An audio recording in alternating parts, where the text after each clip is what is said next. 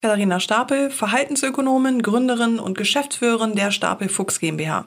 Expertin für Datengetriebe, Sales und Marketingstrategien. Wenn du wissen willst, was Shops heute machen müssen, um morgen noch Bestand zu haben, dann ist diese Episode nur für dich. Viel Spaß beim Hören. OMT. Ich sag mal so, wenn, du, wenn die Benchmark ist 3% Conversion Rate, dann sollte der Fokus ja nicht darauf sein, auf die 3%, sondern auf die 97, die nicht konvertiert haben. Das heißt, ich muss doch, die haben, die haben doch einen Grund, warum sie auf die Seite kommen. Das heißt, die Interesse ist da. Und ich habe irgendwo auf der Seite das Interesse verloren. Und da muss man gucken. Herzlich willkommen zum OMT Online Marketing Podcast mit Mario Jung. Hallo Katharina, schön, dass du da bist.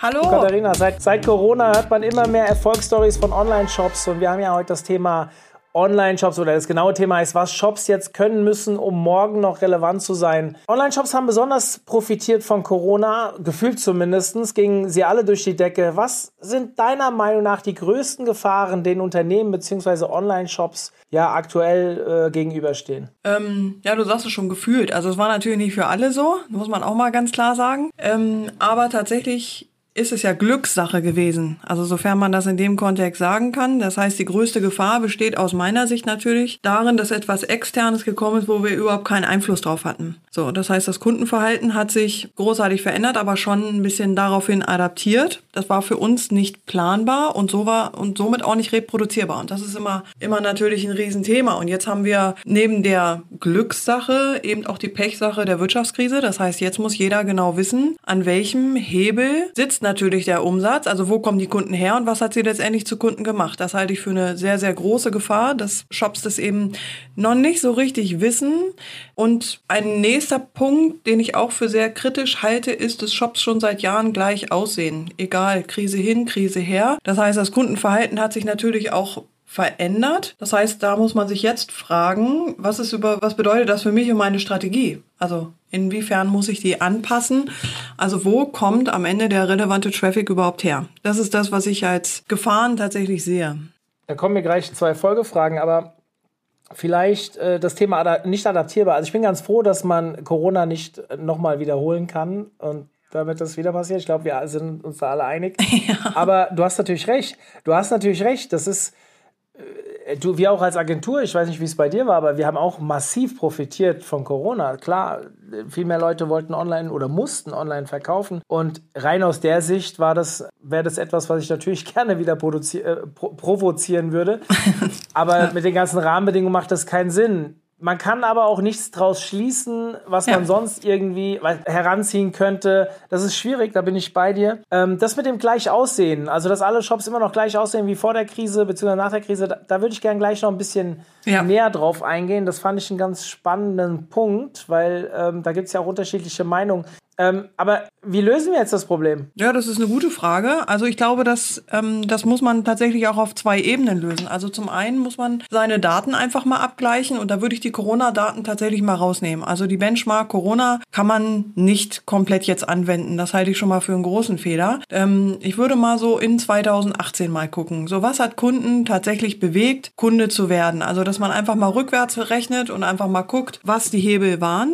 Also Datenabgleich und daraufhin einfach mehr machen von dem, was funktioniert. So, ähm, hinzu kommt, dass man da natürlich auch nochmal unterscheiden muss und das sehe ich auch nicht so richtig gut gemacht, ähm, der Unterschied zwischen B2B und B2C. Da ähm, hinkt es, glaube ich, noch so ein bisschen beim E-Commerce. Also das sind einfach zwei unterschiedliche Verkaufsprozesse, zumindest aus meiner Sicht. Ähm, das so ein bisschen in die Strategie mal mit einfließen lassen. Die zweite Ebene, und die finde ich für mich persönlich, weil das natürlich auch mein Spielfeld ist, mit ähm, deutlich spannender, ist nämlich, dass der Verkaufsprozess gern als Silo betrachtet wird. Ein, ein guter Verkaufsprozess orientiert sich aber am Kaufverhalten des Kunden. Und der Kunde ist nicht im Unternehmen, sondern der findet im Markt statt. Das heißt, sowohl seine Suche als auch seine Recherche, als auch das, was er findet, ist ja ein reines Marktgeschehen. Das geht ja über das eigene Unternehmen hinaus. Das heißt, der Kaufprozess findet auf Marktebene statt. Und da muss natürlich auch ein Shop gucken, an welchem Punkt findet der, der Kunde etwas relevant am Shop. Also wir gehen mal davon aus, dass der Kunde kommt und es ist der erste Touchpoint, den er mit dem Produkt hat zum Beispiel. Aber es ist ja Quatsch. Also in den seltensten Fällen wird das wahrscheinlich der Fall sein. Die Wahrscheinlichkeit ist recht hoch, dass er irgendwo ähm, in, innerhalb seines Kaufprozesses auf diesen Shop stößt. Du hast eben Also wir haben ja vorhin darüber gesprochen, ich habe gesagt, ich will es später nochmal aufgreifen, von wegen Shops sehen genauso aus wie vor Corona und so weiter. Ähm, hast aber jetzt im, im, zweiten, in der zweiten Antwort gesagt, man sollte sich schon angucken, was 2018 gut funktioniert hat. Wie geht das einher? Okay, da muss ich vielleicht ein bisschen deutlicher werden. Also ich meine, der, äh, aber genau das ist, glaube ich, auch der Punkt äh, zu dem wir jetzt kommen. Also der Verkaufsprozess ist nicht der Shop. Wir tun immer so, als ob der Shop an sich ein Verkaufsprozess ist. Das ist aber nicht so. Also ein Shop an sich generiert ja erstmal keinen Traffic. Das heißt, ich muss ja irgendwas tun mit diesem Shop, damit er Traffic generiert. Oder etwas externes. SEA zum Beispiel, keine Ahnung jetzt, ne? Oder in irgendwelchen anderen ähm, Dingen stattfinden. Die Shops sehen sich meistens nur als, oder was heißt nur, das, das klingt so abwertend, so meine ich das auf keinen Fall. Die sehen sich meistens als den Point of Sale. So, und das meine ich mit, es sieht immer gleich aus. Das heißt, du hast irgendwie, was weiß ich, du verkaufst, nehmen wir mal an, ähm, Eis, Büroklammern, Waschmaschine in einem Shop. Ist jetzt ja unwahrscheinlich die Mischung, aber kann ja passieren. Ja, ähm, aber trotzdem werden alle in demselben Stil angeboten. Also du hast immer dasselbe Template für jedes Produkt, egal was du anbietest. Mhm. Das macht bei Eis und Waschmaschinen nicht so viel Sinn.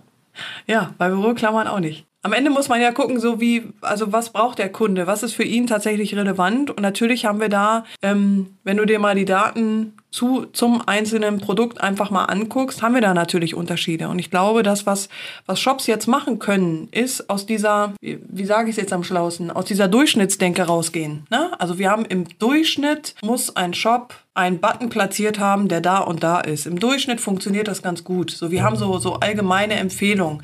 Tatsache ist aber, dass wir Produkte unterschiedlich kaufen. So, da haben wir einfach einen ganz anderen Entscheidungsfunnel. Also wenn du dir jetzt ein Auto kaufen willst, dann, dann ist es ja nicht so, dass du auf den Shop gehst, da reicht so ein einfaches Template und du sagst, ach, guck mal, das ist ja genau das, was ich wollte. Und du würdest es ähnlich schnell oder gleich kaufen wie zum Beispiel eine Büroklammer. Das sind komplett andere, Entsche ähm, andere Entscheidungswege, die so im E-Commerce nicht abgebildet werden. Außer, es ist natürlich jetzt äh, immer blöd, weil ich das so oft als Beispiel nehme, aber die machen es tatsächlich gut, ist bei Apple. Die unterscheiden zum Beispiel Verkaufsprozesse von Zubehör. Zubehör kaufen Menschen anders. Ähm, sie kaufen ein iPhone anders, sie kaufen ein ähm, iPad anders. Das sind tatsächlich andere Entscheidungswege. Deswegen, ähm, und die haben viel Aktion auf der Seite, das muss man auch mal sagen. Also da ist ein, da ist ein häufiger Strategiewechsel tatsächlich zu betrachten.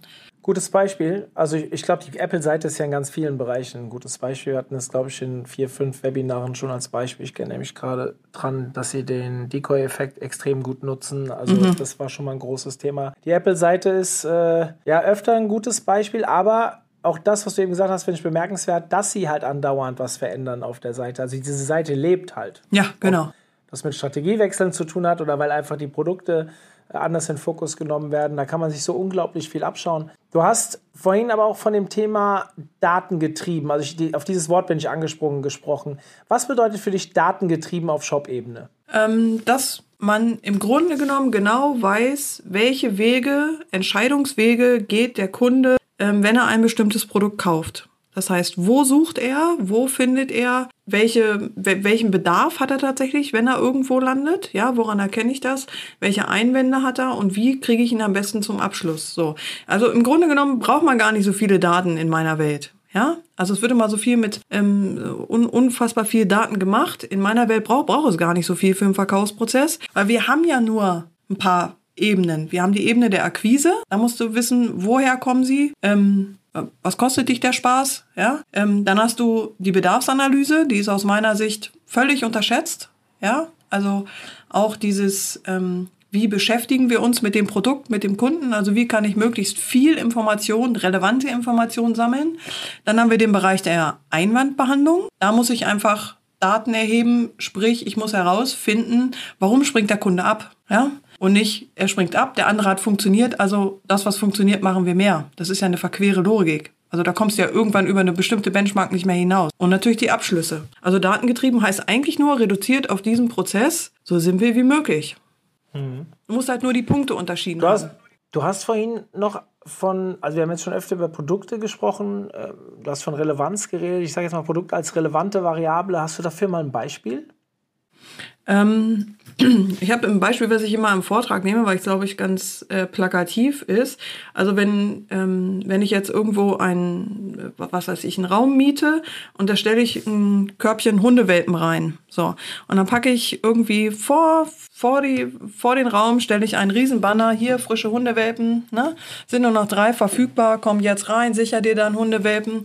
Hier drin ist auch jemand, der kennt sich irgendwie richtig gut aus, da kannst du noch ein paar Fragen stellen. Ähm, dann kommt jemand rein und dann kennst du das Szenario, weil flippen sie alle aus, ne? So, oh, wie niedlich, toll, ne? So, und ähm, dann bewegt sich ein Welpe und läuft auf jemanden zu, dann schreit sofort jemand, er hat mich ausgesucht, ne? So, ähm, das heißt, diese letzten drei Welpen loszuwerden, das ist jetzt kein Hexenwerk. So, jetzt haben, wenn ich mir jetzt die Maßnahmen angucke, die gelaufen sind und übertrage die mal und weil, und das habe ich häufiger tatsächlich. Das ist, das ist wirklich ein häufiges Beispiel, was Kunden machen. Die sehen, dass eine Strategie funktioniert hat und denken, ach krass, das mache ich fürs nächste Produkt genauso. Ja, so. Ähm, und dann sehen sie, dass es nicht funktioniert. Stell dir vor, wir machen dasselbe Szenario, nur mit einem Korb Äpfeln. Ich stelle, miete den Raum, pack da einen Korb Äpfel rein und dann packe ich ein Schild draußen hin und sage sowas wie, Mensch, jetzt äh, drei kaufen ähm, und sechs bekommen. So, und da drin ist noch jemand, der kennt sich richtig gut mit Äpfeln aus. So, kannst dich jede Frage stellen. So, da wirst du es ein bisschen schwieriger haben, die Sachen loszuwerden, weil natürlich die Leute Produkte unterschiedlich kaufen. Wir haben, ähm, und das wird, glaube ich, oftmals unterschätzt. Also wir haben ein allgemeines Kaufverhalten, was wir berücksichtigen sollten in jedem Unternehmen. Ja, ähm, es muss nicht immer E-Mail-Marketing sein, es muss nicht immer äh, SEA sein, sondern du musst einfach immer konsequent gucken, was funktioniert. So für dein Unternehmen, für dein Produkt. Und dann haben wir ein produktübergeordnetes Verhalten. Das hat jetzt nichts mit dem Charakter zu tun, sondern das ist ja etwas, wenn ich ein Auto kaufen will, dann fange ich an zu recherchieren, dann fange ich an, mich zu informieren, dann will ich ein bisschen vergleichen, ne? So, äh, wenn ich einen Apfel haben will oder einkaufen gehe, dann entscheide ich ja gar nicht mehr wirklich. Ich packe immer wieder in den Einkaufskorb das, was ich sowieso schon kaufe. Ja, also es, es gibt keine Überraschung, dass ich am, an der Einkaufskasse stehe und mich erschrecke und denke, huch, ich habe einen ganzen Einkaufswagen voll von Dingen, die ich überhaupt nicht kenne, noch nie gegessen habe. Also es findet ja nicht statt. Also und da gibt es bestimmte Produktgruppen, wo man sich einfach unterschiedlich verhält. Und ich glaube, das muss tatsächlich nochmal ganz anders angesprochen werden. Das, was wir machen, wir machen ein allgemeines Verhalten, wie Menschen, wie wir meinen, wie Menschen sich verhalten, ja, beim Verkaufen, vergessen die Produktebene und fangen dann an Details rumzuschrauben, ne? Also da wird der Button mal rot gemacht, da wird er mal kariert gemacht, da fängt er mal an zu wackeln, da wird er mal eingeflogen. Aber so den richtigen kompletten Uplift kriegst du ja dadurch gar nicht hin sondern du kriegst natürlich ein gewisses Ausmaß an Uplift hin, ja, aber ich habe vorhin nochmal geguckt, die Benchmark momentan im E-Commerce liegt zwischen 3 bis 6 Prozent Conversion Rate. Und im Sales würde man sagen, puh, den entlassen wir mal. So, also da ist ja 20 Prozent so ein Minimum, ne? Also ich, ja, ich bin nicht so im Vertrieb unterwegs, aber das würde ich mir jetzt auch als zu niedrig vor. Das wird ja auch Frustration beim, beim Sales wahrscheinlich ja, ja, total. erzeugen, wenn der nur, wenn der so eine schwache äh, Abschlussquote hätte. Es ist halt immer die Frage, wie man das vor, vornurtured, gell? also wie, wie gut ist der, der, die Qualität des Leads, aber ähm, ich gebe dir da voll recht. Also cooles Beispiel. Ich habe deinen Vortrag leider nicht gesehen im, äh, bei der, beim E-Commerce Barbecue, aber ähm, kann mich da sehr gut reinversetzen. Ich bin von Haus aus SEO und äh, du hast vorhin mal so über SEA gesprochen, ganz kurz hast du mal erwähnt und äh, Thema Conversions, gerade bei Shops.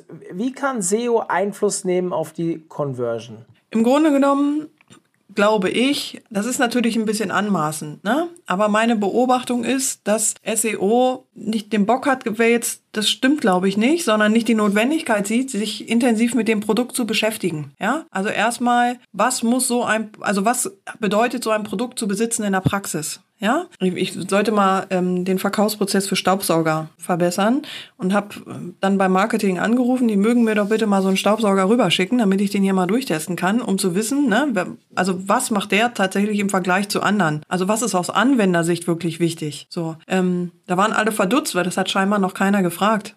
Fand ich auch. Also im Sales, natürlich machst du das, ja. Ähm, und SEO kann natürlich auch verstehen, wie Kunden ticken. Ne? Also, am, also sie müssen sich mit dem Produkt beschäftigen und sie müssen sich mit dem Kaufprozess, den der Kunde im Kopf hat, tatsächlich einmal durchweg beschäftigen. Und aus meiner Sicht reicht es nicht aus, einfach, ich sag mal, nach Keyword-Recherche zu gehen, ne? danach das sauber aufzubauen. Das ist schön, da passt, ähm, haut ja auch beim Ranking und alles hin. Aber es muss ja auch dem Kunden helfen im weiteren Prozess. Also also in meiner Welt ist SEO natürlich dem Verkaufsprozess untergeordnet, sonst müssten wir SEO ja nicht machen. Das heißt, die Sichtbarkeit für ein Produkt, für ein Unternehmen unterliegt ja einem gesamten Verkaufsprozess. Und da scheint mir noch so eine Schnittstelle zu sein, die noch nicht so richtig klar ist. Mhm.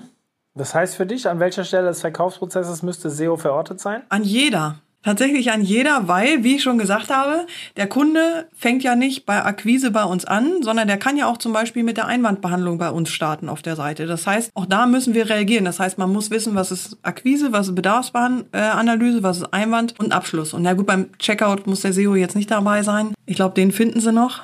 Ja. Übrigens ist da Apple auch ein schönes Beispiel. Die haben ihren Kaufbutton oben, irgendwo oben rechts meistens ganz unscheinbar an der Ecke versteckt. Also der, ich, ich glaube, den Verkaufsprozess auf den Button zu reduzieren, ist, ist eben auch nicht, nicht richtig. So. Die finden den schon. Ich finde das ganz spannend, weil in meinem SEO-Seminar erzähle ich den Leuten auch immer was von der Customer Journey und dass man SEO-seitig das von am besten vom Produkt nach oben denken sollte. Mal, ja. wo sind die verschiedenen Einstiegspunkte? Mit was beschäftigt man sich in so einer Customer Journey? Ähm, das kann ja weit weg vom Produkt sein, das kann nah am Produkt sein, wo ich die Leute halt einfange oder in dem Moment, wo sie halt die Informationen haben wollen. Jetzt sind wir aber bei dem Thema Shops und du hast ja vorhin gesagt, wenn ich es noch richtig in Erinnerung habe, der Online-Shop ist, wie hast du es gesagt, ist nicht der Verkaufsprozess? Ja. Sondern, ja, und Jetzt ist dann, dann müsste ich dir, dich ja jetzt fragen, wo ist denn der Shop in diesem Verkaufsprozess? Tja, das ist eine gute Frage. Also am Ende ist der Shop ja nur ein winzig, winzig kleiner Part in einer riesigen Kundenjourney am Markt. So. Und jetzt mhm. ist natürlich Aufgabe des Shops, ähm, sich irgendwie sichtbar zu machen. So. Und zwar genau an der Stelle im Verkaufsprozess, wie SEO auch, ja, wo, wo der Kunde gerade ist. Es kann ja auch sein, dass wenn du ein Auto kaufst, dass du erstmal anfängst zu recherchieren. Dann muss der, der Shop das hergeben. Diesen Bedarf an Recherche, an Vergleich, ja. Es kann aber auch sein, dass der Kunde total entschieden ist. Dann braucht er gar keinen Schnickschnuck mehr. Auch das muss ein Shop dann können. Mhm.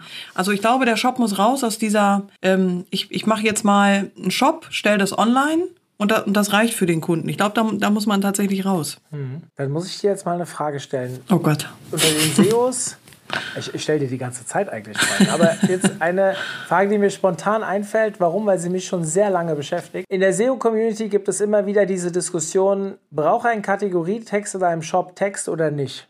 So, jetzt gibt es die eine Hälfte, die sagt, nee, da will ich doch was verkaufen. Und dann gibt es die andere Hälfte, da zähle ich mich dazu, die sagt, äh, wenn jetzt einer das Wort Fernseher googelt, dann gehe ich davon aus, dass er noch in der Informationsphase ist, weil er weit weg ist und äh, vielleicht will er noch gar keinen Fernseher kaufen. Er will erstmal gucken, was gibt es denn für Fernseher? Also äh, Energiesparen, LED, äh, Curved, keine Ahnung, was es da so alles gibt. Muss ich diese Information auf einer Kategorieseite mitgeben in Form eines Ratgebers oder nicht? Das, das meine ich jetzt mit datengetrieben. Mit, bezieh dein Produkt mit ein. Wenn du eine Büroklammer verkaufst, gehe ich jetzt mal ganz stark von aus, dass ein Kunde jetzt nicht googelt, wie ähm, heftig am besten mit welchem Heck zehn äh, Blätter äh, ganz pfiffig zusammen. Das wird vermutlich nicht stattfinden. Da ist ja eher der Bedarf des Kunden laut Datenanalyse. Mach zu, mach schnell, ja, ähm, schnasse mich nicht voll und sieh zu, dass du mir nur Verfügbares anzeigst. Ähm, wenn das Produkt aber eine Auseinandersetzung äh, auf einer anderen Ebene ähm, hervorruft, dann klar, immer. Also ich glaube sogar, dass es in den meisten Fällen tatsächlich Text braucht. In den wenigsten braucht es tatsächlich extrem viel Text. So. Das, das glaube ich jetzt nicht. Also ich glaube, so ein SEO-Traum sind so wahrscheinlich so Produkte wie Waschmaschine, Auto, Staubsauger, so da wollen die Leute tatsächlich wissen, vergleichen, machen, tun. Ja, ähm, wenn du jetzt sowas wie was weiß ich, Handyverträge, Versicherungen und sowas. Da brauchst du eigentlich nur jemand, der dir sagt, hier, das ist schon richtig, was du hier machst. Hier ist alles in Ordnung, wir ziehen dich nicht über den Tisch. Ne? Also da muss man ein bisschen differenzieren. Also ich glaube, dieses Allgemeine, und das meine ich mit diesem Durchschnittsding, ne? Also wir sind immer so sehr bemüht, irgendwie eine Regel zu finden, die für alles gültig ist. So, aber ich, ich glaube, die Variable Produkt macht da nochmal tatsächlich einen großen Umsatzhebel aus. Klar, wie teuer ist ein Produkt? Habe ich mehr, äh, eine Büroklammer für 2,99 Euro, nehme ich auch mal irgendeine für, also eine Packung und ein, äh, ein Auto für, keine Ahnung, 50.000 Euro. Das überlege ich mir halt zweimal, was ich mir da kaufe. Ja, absolut. Ja, äh, ich bin froh, dass du das genauso gesagt hast. Das deckt sich ziemlich mit meiner Meinung zu dem Thema. Das Schlimmste ist, ich, ich werde das auch oft in meinem Seminar gefragt, muss ich denn für jedes Keyword eine eigene Landingpage bauen? Oder muss ich für, also solche Fragen gibt es ja dauernd. Und ich sage immer, das kann ich dir nicht sagen. Das, ist, das, hängt, das hängt davon ab, wie ist die Suchintention dahinter und was erwartet der auf der anderen Seite. Und wenn das Keyword sich leicht unterscheidet, dann kann es sein, dass ihr zwei Seiten bauen müsst, weil die eine Seite halt am Ende nicht auf das jeweilige Keyword matcht, also die Intention des Klicks halt nicht deckt. Und äh, ich glaube, es ist immer ein guter Anfang, mal zu überlegen, also jetzt beim Beispiel Fernseher, wenn ich das, wenn ich einen Fernseher, wann habe ich meinen letzten Fernseher gekauft? Und was waren die Fragestellungen, die ich mir da gesetzt habe? Und habe ich eine Info gebraucht oder wusste ich schon vorher, was ich kaufe? Gut, wahrscheinlich würden jetzt 99 Prozent der Zuhörer sagen, beim Fernseher habe ich wahrscheinlich mich ein bisschen genauer informiert, weil es ist halt nicht mehr das typische 10-Euro-Produkt. Ja, Fernseher werden günstiger, aber es gibt halt auch eine schnelle Entwicklung bei Fernsehern. Also sprich, immer wieder äh, neue Technologien und so weiter, Größen zu anderen Preisen. Und ja, dann habe ich natürlich schon allein durch diese Aktualität einen hohen Informationsbedarf um vielleicht auch, egal ob ich herausfinden will, was ist das Neueste und das Beste, das ich kaufen will, oder weil ich jemand bin, der sagt, nee, ich spare mir lieber ein paar Euro und nehme das Vorgängermodell, weil ich weiß, das ist günstiger, aber ich muss ja erstmal wissen, was ist denn das Vorgängermodell? Und dann macht das natürlich, dann macht es meiner Meinung nach hochgradig Sinn. Ähm, ich habe noch so ein paar andere Themen mitgebracht zum Thema Shop. Wir haben über das Thema Conversion gesprochen und so ein keine Ahnung, gibt es ja so ein paar Themen, die immer wieder aufploppen. Wenn ich, ich will mal ein konkretes Beispiel nehmen. Wenn ein Kunde kurz davor ist, also ich war ja auch beim E-Commerce Barbecue letzte Woche und habe über Automatisierung, mhm. ähm, Marketing-Automatisierung im E-Commerce gesprochen und da war unter anderem für mich das Thema Warenkorbabbrecher-Mails. Ja. Und ich finde das ein ganz wichtiges Thema, weil da sind die Leute eigentlich schon gewillt, etwas zu kaufen und aus irgendeinem Grund, das kann vielleicht zu hohe Versandkosten sein, es kann aber auch einfach sein, weil sie abgelenkt wurden, brechen sie ab. Und wenn ich mir jetzt vorstelle aus Shop-Sicht, also datengetrieben wieder, ich erkenne, dass die Kunden den Kauf relativ häufig kurz vor dem letzten Button abbrechen, also diese Kaufen-Button. An welcher Stelle würde ich jetzt optimieren? Wie würdest du an sowas rangehen? Ähm, immer bei der Einwandbehandlung. Also auf keinen Fall beim Checkout. Also die, der größte Hebel beim Abbruch im Checkout ist meistens der Checkout selber. Das ist, ich glaube, dass es eine, eine falsche Annahme ist. Wenn du etwas kaufen willst und richtig überzeugt bist von dem Produkt, ja, dann ziehst es durch. Also dann nimmst du auch, was weiß ich, drei Euro Lieferkosten in Kauf. Das ist dann völlig wurscht. Ja, tatsächlich ist es ja auch so, und das, das kennt man ja auch aus dem normalen Verkauf. So, jetzt hast du dir jemand gegenüber sitzen, der, der macht jetzt irgendwie eine Kosmetik, schnackt dich irgendwie voll und du sagst, naja, auf der einen Seite ist interessant, auf der anderen Seite habe ich nicht so richtig Bock, was zu verkaufen. Ich kaufe zwar gerne, kriege aber nicht gerne was verkauft. Ne? Also es gibt ja so viele Argumente, warum Kunden über die Unternehmensjourney viele Neins ansammeln. Ja, und dann ist es oftmals auch ein Akt der Ungeduld, der Neugier oder der Höflichkeit, einfach bis zum Ende durchzuziehen, um zu gucken, kommt da noch was und dann brechen die ab. In den wenigsten Fällen ist der Checkout selber schuld. Ähm, mhm. Natürlich kann man am Checkout optimieren und es gibt auch wieder einen Uplift, ja, aber der größte Hebel liegt, glaube ich, darin, einfach mal zu gucken, warum sind Kunden ähm, mit Nein behaftet. Ich, ich glaube, das ist ein elementares Thema, wenn auch ein bisschen schwierig. Also wir haben im, im Marketing ja diese Funnel-Denke. Ne? Also ich kippe oben so ein bisschen Traffic rein, so und dann im Laufe der Journey ähm, fallen die Leute irgendwie seitlich raus und unten bleibt dann genau der Kunde, der zu mir passt, zu dem Produkt passt. Ich sage es nochmal deutlich, im Sales würde man dafür den Arsch voll kriegen. Ja, also wenn ein Kunde mhm. ein Nein sagt, den lässt du doch nicht gehen. Weil ich sag mal so, wenn, du, ne, wenn die Benchmark ist 3% Conversion Rate, dann sollte der Fokus ja nicht darauf sein, auf die 3%, sondern auf die 97, die nicht konvertiert haben. Das heißt, ich muss doch, die haben, die haben doch einen Grund, warum sie auf die Seite kommen. Das heißt, die Interesse ist da. Und ich habe irgendwo auf der Seite das Interesse verloren. Und da muss man gucken. Also an, die Neins sind deutlich interessanter, finde ich zumindest, da nachzuforschen, warum sind sie abgehauen warum sind sie abgebrochen und dann wird man natürlich nochmal einen ganz anderen Umsatz ähm, im Checkout sehen können. Also das sind auch, das sind jetzt keine, ähm, also das sind wirklich aus, aus dem Sales, sage ich mal, in Anführungsstrichen gewohnte Zahlen. Also wir haben mal einen Shop, der eine Conversion Rate von unter 1% hatte, innerhalb kürzester Zeit auf 80% Conversion gekriegt. Ja, einfach weil wir uns fokussiert auf die Nines also warum springt der Kunde ab und daran fokussiert gearbeitet haben. Und natürlich eine saubere Bedarfsanalyse. Ne? Wie geht ihr da, äh, also wie muss ich mir das vorstellen? Inwieweit hat, ähm, also wie, wie, wie geht ihr da so ran? Was sind die ersten Steps, die ihr dann macht, wenn ihr so einen Shop übernimmt? Der erste Step ist erstmal zu gucken, wieder Bestandskunden.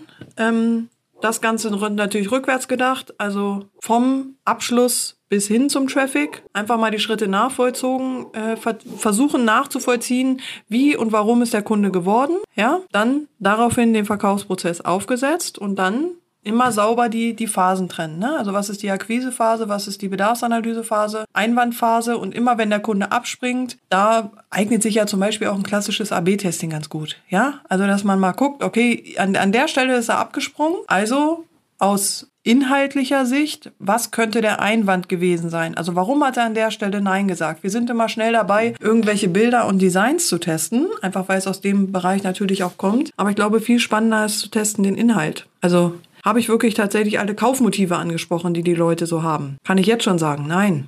Wird in der Regel nicht gemacht. Ja? Oder habe ich, habe, habe ich irgendwas übersehen? Also was sind denn so klassische Einwände, die jemand pro Produkt hat? Und das wirst du aus deinem Agenturleben ja genauso kennen. Also Kunden haben immer dieselben Einwände. Das ist ja nicht so, dass das irgendwie ein Hexenwerk ist, sondern die haben im Schnitt, was weiß ich, sechs bis zehn Einwände, die wiederholen sich immer. Da muss man einfach mal Hausaufgaben machen, die auf der Seite abbilden und dann wird es schon funktionieren. Und ich glaube manchmal auch gegen, gegen alles, was so ähm, was so üblich ist. Also ich erinnere mich an ein Projekt, da ging es um äh, Waschmaschinen. Da war die Analyse recht klar. Der Kunde der Waschmaschinen, die wollen vergleichen. Die wollen, und die stellen tatsächlich Fragen, die kein Shop wirklich abbildet. Also habe ich gedacht, gut, wenn der vergleichen will und wenn er irgendwie durchgeführt werden will, dann bauen wir doch einen Konfigurator. Und dann habe ich aus dem Research, ich glaube, es waren 30 Fragen herausgefunden, die Kunden tatsächlich interessieren. Dann gab es natürlich ein Hauen und Stechen, kannst du dir vorstellen. UX hat mir das um die Ohren gehauen, hat gesagt, nein, never ever, maximal drei Fragen, die springen dir sonst ab. Ja, wir haben es durchgezogen und tatsächlich ähm, waren knapp über 90 Prozent, die diesen Konfigurator, die 30 Fragen durchgearbeitet gearbeitet haben, haben es auch abgeschlossen. So, die haben dann drei Produkte bekommen, die irgendwie passend waren und ab dafür. Du hast das Thema Testing jetzt angesprochen, also AB-Testing. Wo siehst du darin den größten Hebel? Der größte Hebel, bleibe ich dabei, liegt beim, beim Nein. Also auch den, den AB-Test ein bisschen anders zu verstehen. Also wenn ich eine B-Seite habe, die irgendwie besser konvertiert, ähm, dann nicht gleich die A-Seite vergessen sondern zu gucken, warum hat die A-Seite nicht funktioniert. Ich glaube, der größte Hebel liegt tatsächlich in dem, was nicht funktioniert. Da sehe ich, also das ist manchmal ein bisschen Umdenken, weil wir optimieren. Also der Button hat gut funktioniert, also ne, setzen wir den ein und gehen da noch weiter. Wir optimieren immer noch weiter, was funktioniert. Das halte ich für irgendwie nicht so richtig gut, weil wenn jemand gekauft hat, hat er gekauft. Was soll ich da machen? Also mich interessieren noch die, die nicht kaufen. Die muss ich doch reinkriegen. Also muss ich das, kannst du mir folgen?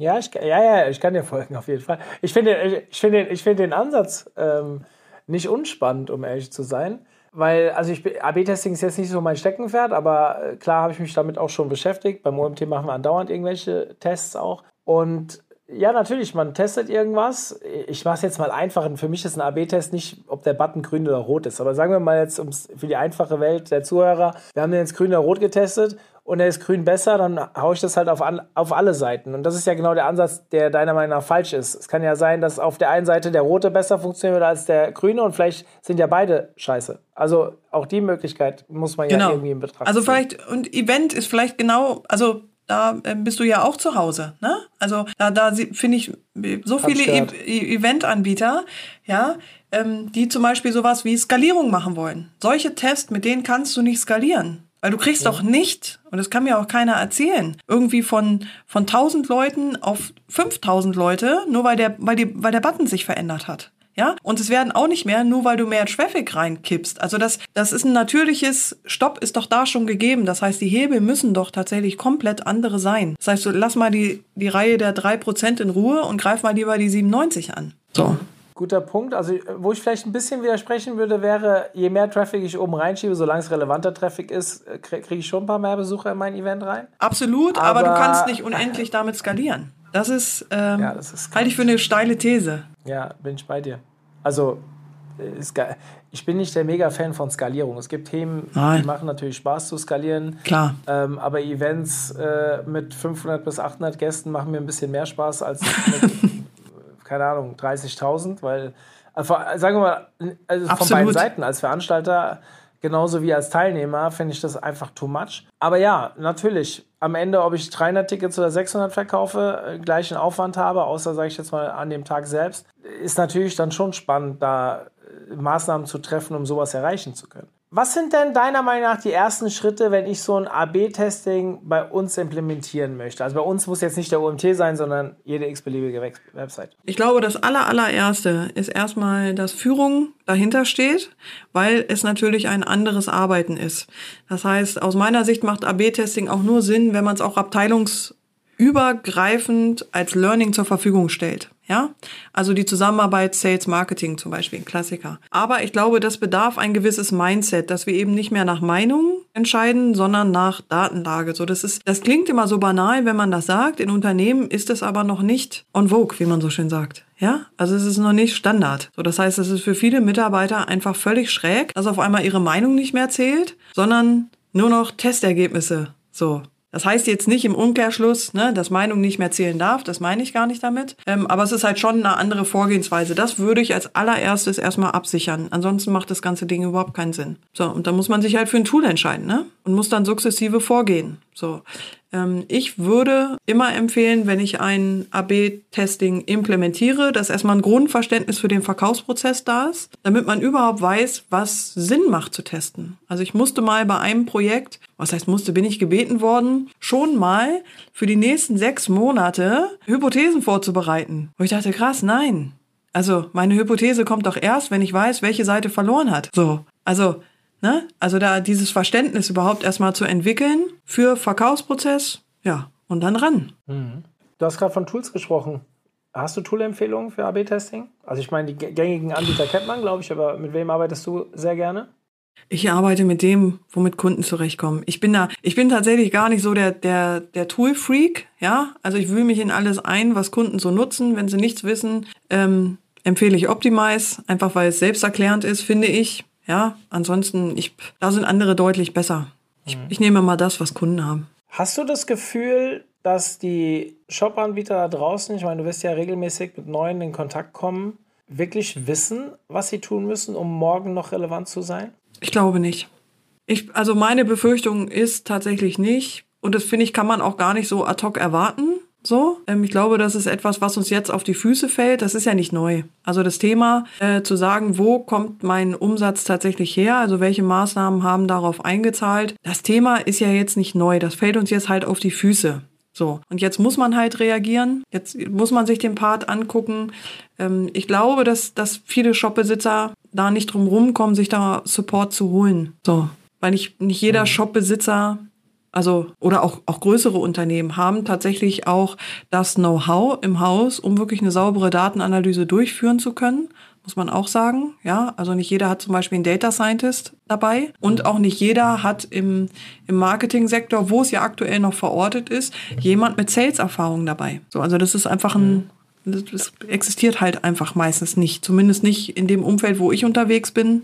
Mag jetzt in der Natur der Sache liegen, dass ich nicht dahin komme, wo jemand genau dieses Know-how hat. So, klar, mhm. aber das sehe ich, sehe ich in Unternehmen nicht implementiert. Wo bist du denn unterwegs? Was ist denn so der typische Kunde, den du betreust? Mittelstand und Konzern, das ist so, hat sich so eingeschlichen. Ich habe 2018 mal versucht, aus dem Konzern wieder raus, so, weil ich dachte, oh, es ist alles so träge, es ist so, ne, es dauert alles so lange Entscheidungswege. Bin jetzt wieder auf Konzern gestoßen. Es fehlt mir doch. Ich bin Marktprozesse dann doch zu gerne. Mhm. Spannend. Ich könnte noch lange mit dir darüber reden. Ich habe aber keine Fragen mehr. ähm, wenn ihr, wenn, wenn, wenn, wenn, ihr noch, wenn ihr noch Fragen habt, ähm, die jetzt zuhören, ich meine, es ist ja jetzt nicht live, aber äh, findet Katharina auf LinkedIn ähm, unter anderem. Mhm. Ihr könnt einfach mal das Speaker-Profil von äh, Katharina euch anschauen. Das ist hier auf der Podcast-Seite auch zu finden. Und dann schreibt ihr doch einfach selbst, stellt ihr gerne eine Frage und ich bin mir ziemlich sicher, dass Katharina sich auch die Zeit nimmt, die Klar. zu beantworten. Katharina, vielen lieben Dank für deine Zeit. Hat gerne. Spaß gemacht. Danke. Ich fand es an der einen Stelle ähm, spannend, fast ein bisschen philosophisch, auch wenn du das vielleicht nicht so siehst, aber wenn ich, für mich war das doch so dieses, gerade diese, diese Einwandthematik, dass man halt wirklich mal schaut, was nicht funktioniert. Ich meine, das jetzt den Spruch, äh, du hast 8% Conversion Rate, was ist denn mit den anderen 92? Bevor du dich um mehr Traffic kümmerst, kümmere dich doch lieber, dass die, die eh kommen, konvertieren. Das ist jetzt nichts Neues für mich, aber tatsächlich dort mehr drauf zu achten, ist so naheliegend und mhm. auch ich als etwas ich, ich will mich nicht alter Fuchs nennen, aber zumindest etwas länger im Online-Marketing-Business ja. unterwegs, konzentriere mich zu wenig darauf. Und das ist, ja, auf der einen Seite fahrlässig, Deswegen bin ich froh, dass das vielleicht so als Quintessenz mitgenommen wird hier, dass man sich nicht immer nur um mehr Traffic und ich meine, wir reden immer darüber, dass der Traffic als KPI Schwachsinn ist. Also nicht Schwachsinn, aber äh, sehr schwach ist. Ja, ja. Und bei SEOs von Sichtbarkeit wollen wir gar nicht erst reden. Am Ende ist es der Umsatz und der Gewinn. Und dann haben wir doch die Leute schon auf der Seite. Warum nicht mehr mit denen zu beschäftigen? Also warum einen zweiten SEO einstellen statt einen Conversion Rate Optimierer oder sowas? Also Genau. ein bisschen flach gesagt. Ja, vielleicht, aber schon klar, ich, ja. Ich glaube, es geht in die Richtung. Und das würde ich gerne einfach mal so an der Stelle mitgeben, denjenigen, die zuhören. Ich glaube, dafür war das echt eine coole Folge heute. Ähm, äh, danke dafür deine Erfahrung. Gerne. Und ja, in diesem Sinne würde ich sagen. In diesem Sinne. Oder kann ich dir noch irgendwas Gutes tun? Nein, danke. Es sei denn, du hast jetzt ein Eis. Oh, da bist du aber zu weit weg. Ja. Und bis ich bei dir bin, habe ich es dann lieber selbst gegessen. Siehst du, da muss ich doch einen Shop finden. Alles gut. Alles klar. Super, Katharina. Bis dann. Bis Mach's dann. gut. Vielen lieben Tschüss. Dank. Ciao. Zum Abschluss der heutigen Folge mit Katharina nochmal der Hinweis auf unsere Konferenz am 7.10. in Mainz. Ganz wichtige Information, der Normalpreis, jetzt über 499 Euro, der ist nur noch bis Donnerstag verfügbar. Am 15.09. wird der auslaufen und ab dann kostet es 100 Euro mehr. Und wir sind im Late Bird. Bedeutet, wenn ihr kommen wollt, und die 100 Euro euch noch sparen wollt, dann bucht jetzt euer Ticket. Ihr könnt euch auf der Webseite, ganz oben links steht OMT 2022, also unter omt.de oder ihr gebt einfach direkt ein omt.de slash Konferenz und dann findet ihr dort ja die Möglichkeit, Tickets zu kaufen oder euch ein kostenfreies Infopaket runterzuladen, falls ihr noch ein paar mehr Infos haben wollt ähm, oder sie vielleicht eurem Chef vorlegen müsst. Und ja, ihr habt noch drei Tage Zeit. Danach kostet es 100 Euro mehr und ich würde mich sehr freuen, euch in Mainz begrüßen zu dürfen. In diesem Sinne, euer Mario.